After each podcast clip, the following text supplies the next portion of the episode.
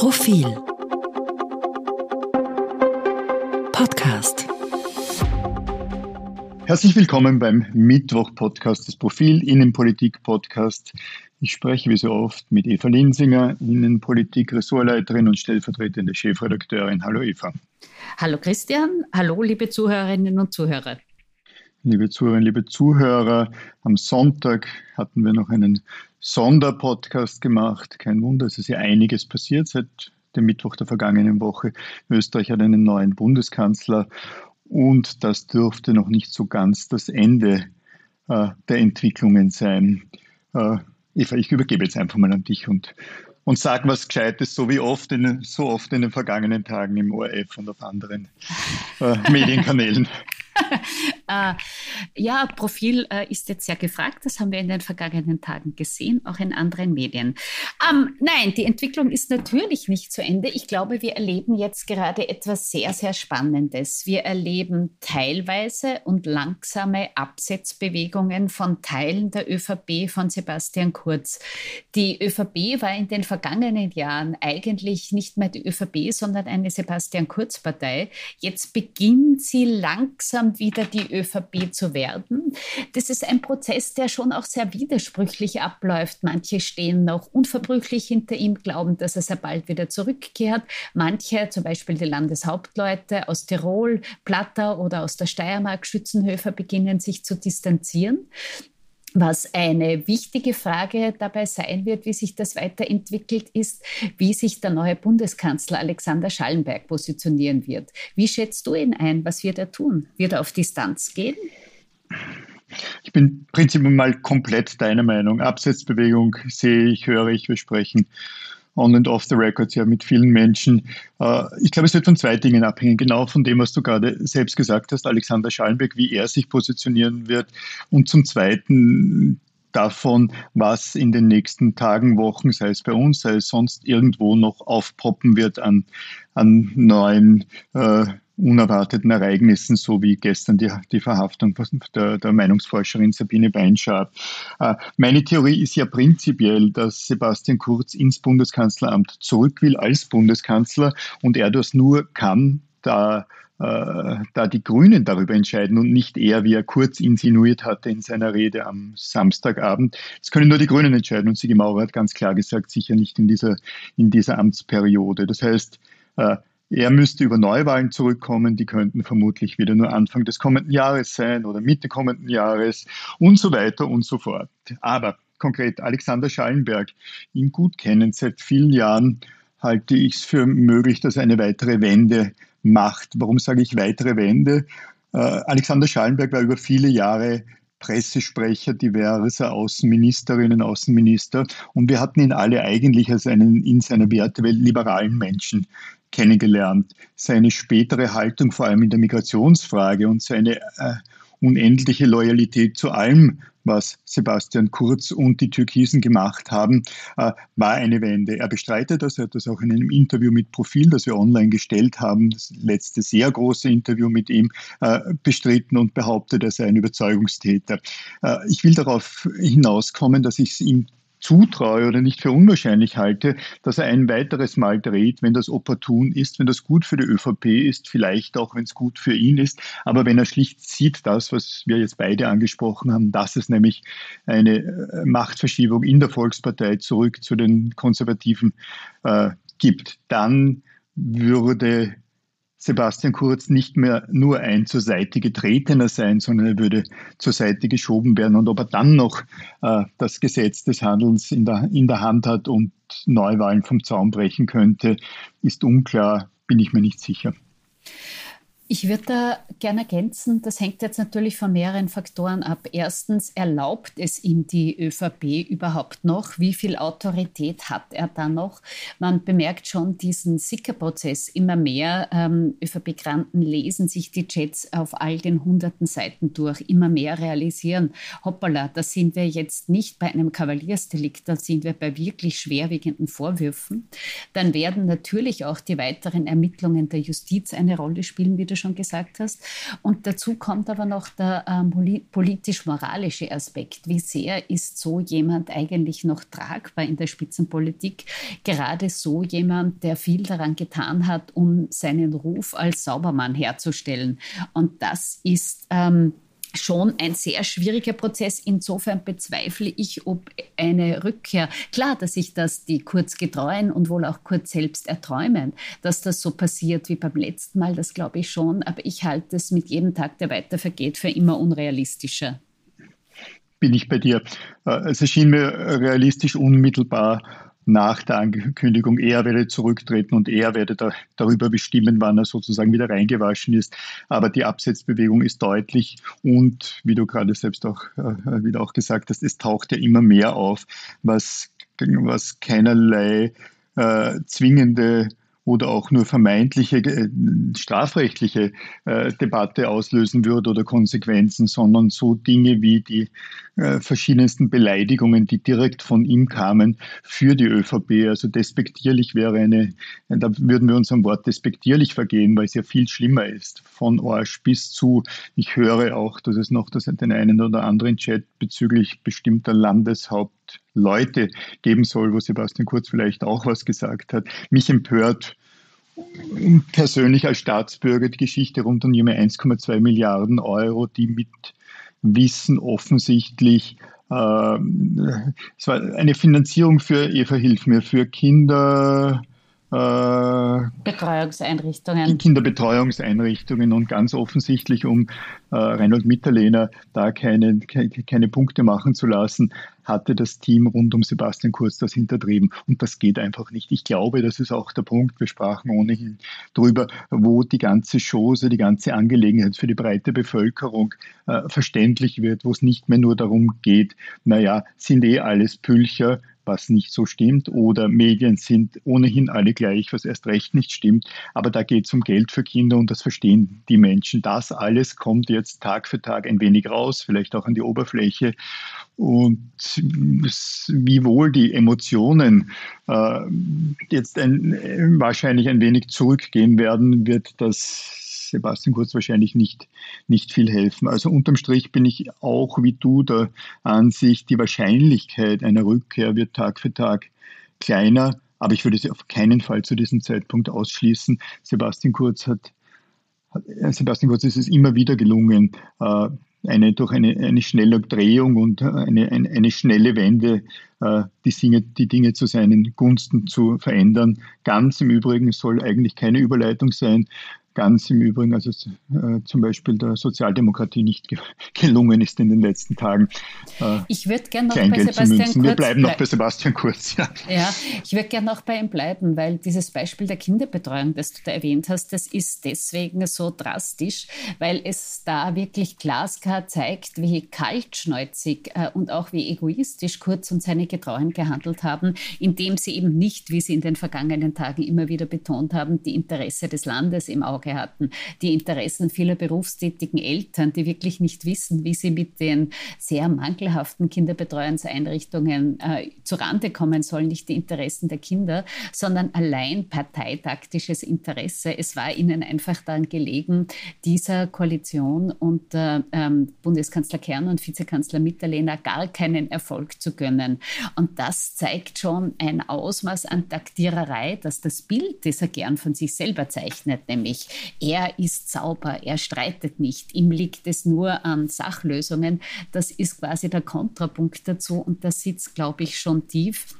Und insofern äh, glaube ich, dass sich das auch bei etlichen Ländern verfestigt. Und es kommt etwas dazu.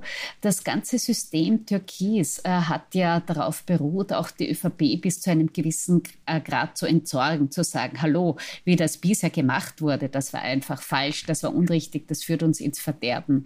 Auch die Landeshauptleute ins Out zu drängen, manche davon schon sehr kaltschnäuzig, sehr arrogant zu behandeln. Jetzt gibt es bis zu einem gewissen Grad auch dafür die Retourkutschen. Insofern glaube ich einfach nicht, dass er es in der Hand hat zu bestimmen, ähm, wann es Neuwahlen gibt. Nicht zuletzt werden wir sehen, wie sich das gerade in den Umfragen entwickelt. Wir haben diese Woche eine große Umfrage im Feld.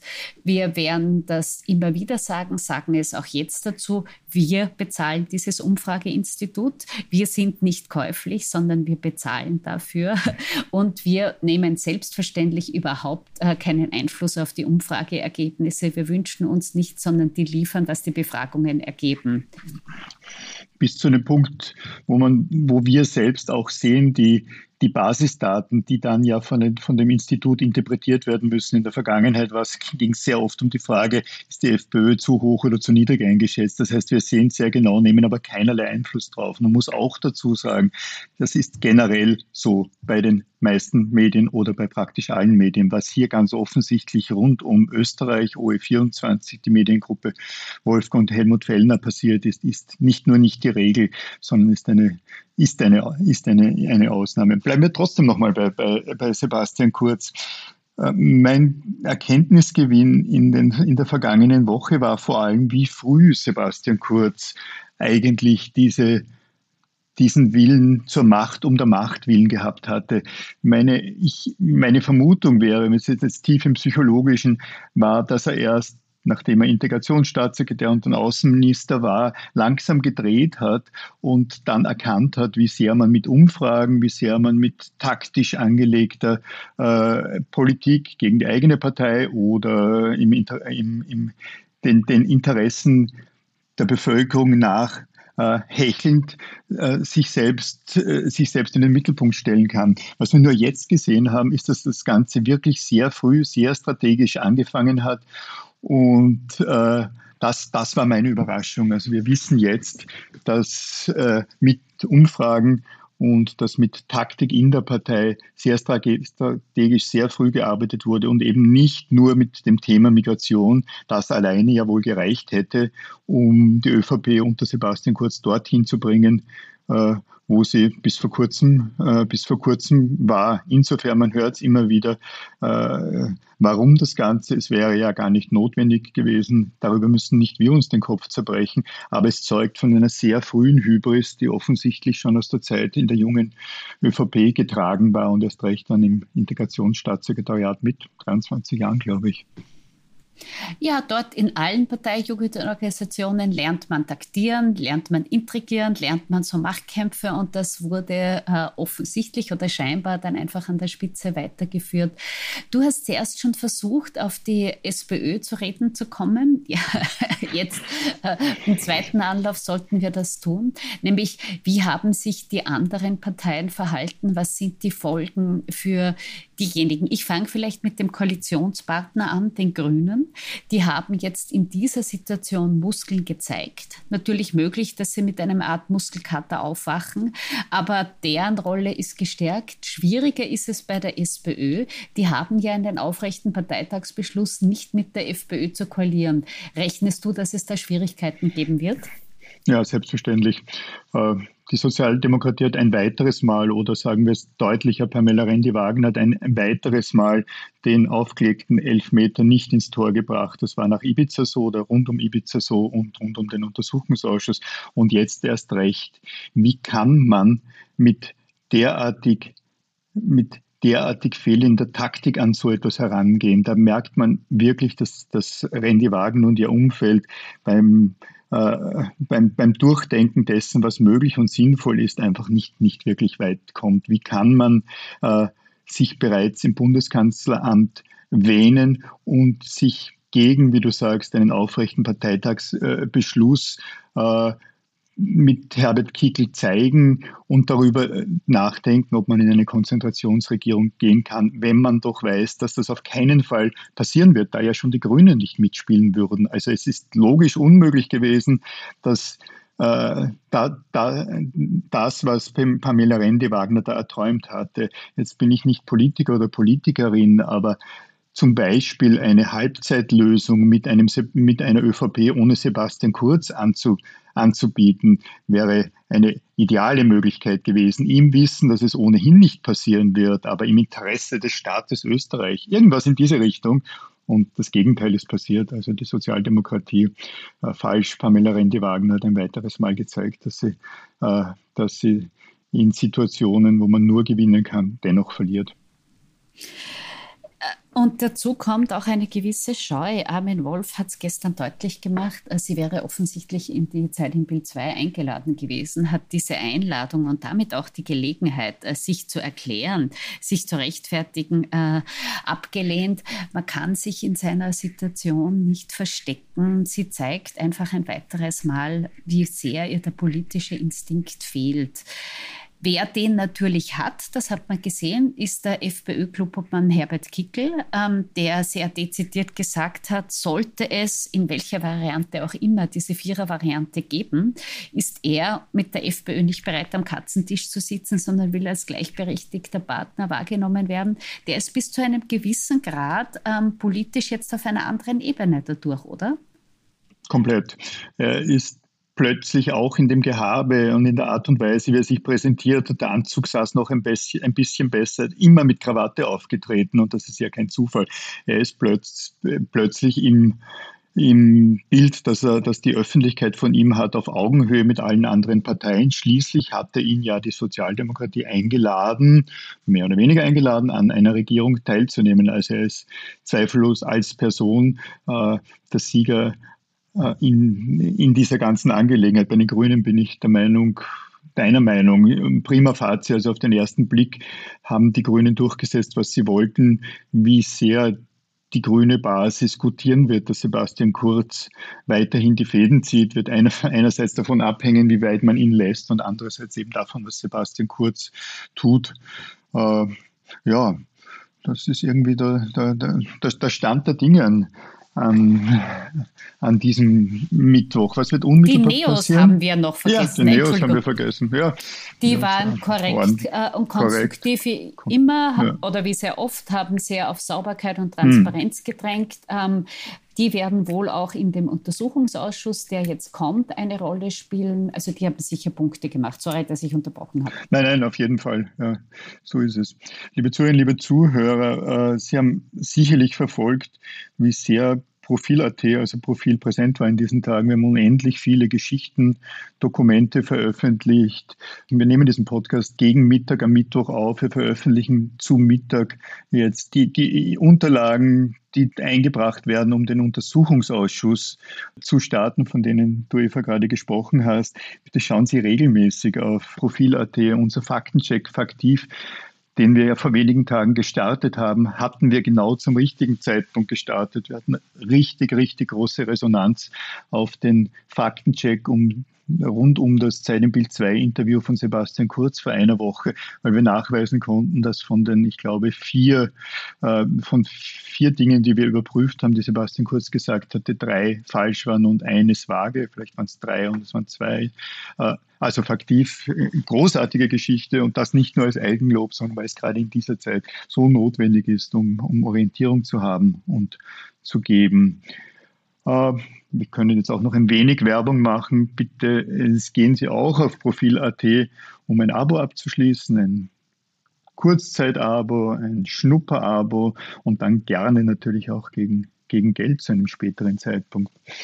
Eva, haben wir es damit irgendwie rund gemacht? Ich glaube ja. Und Wunderbar. natürlich, das wird jetzt nicht weiter überraschen, arbeiten wir an einer weiteren großen Covergeschichte über die ganzen Affären, die die ÖVP erschüttern. Also das wird ein spannendes Heft werden.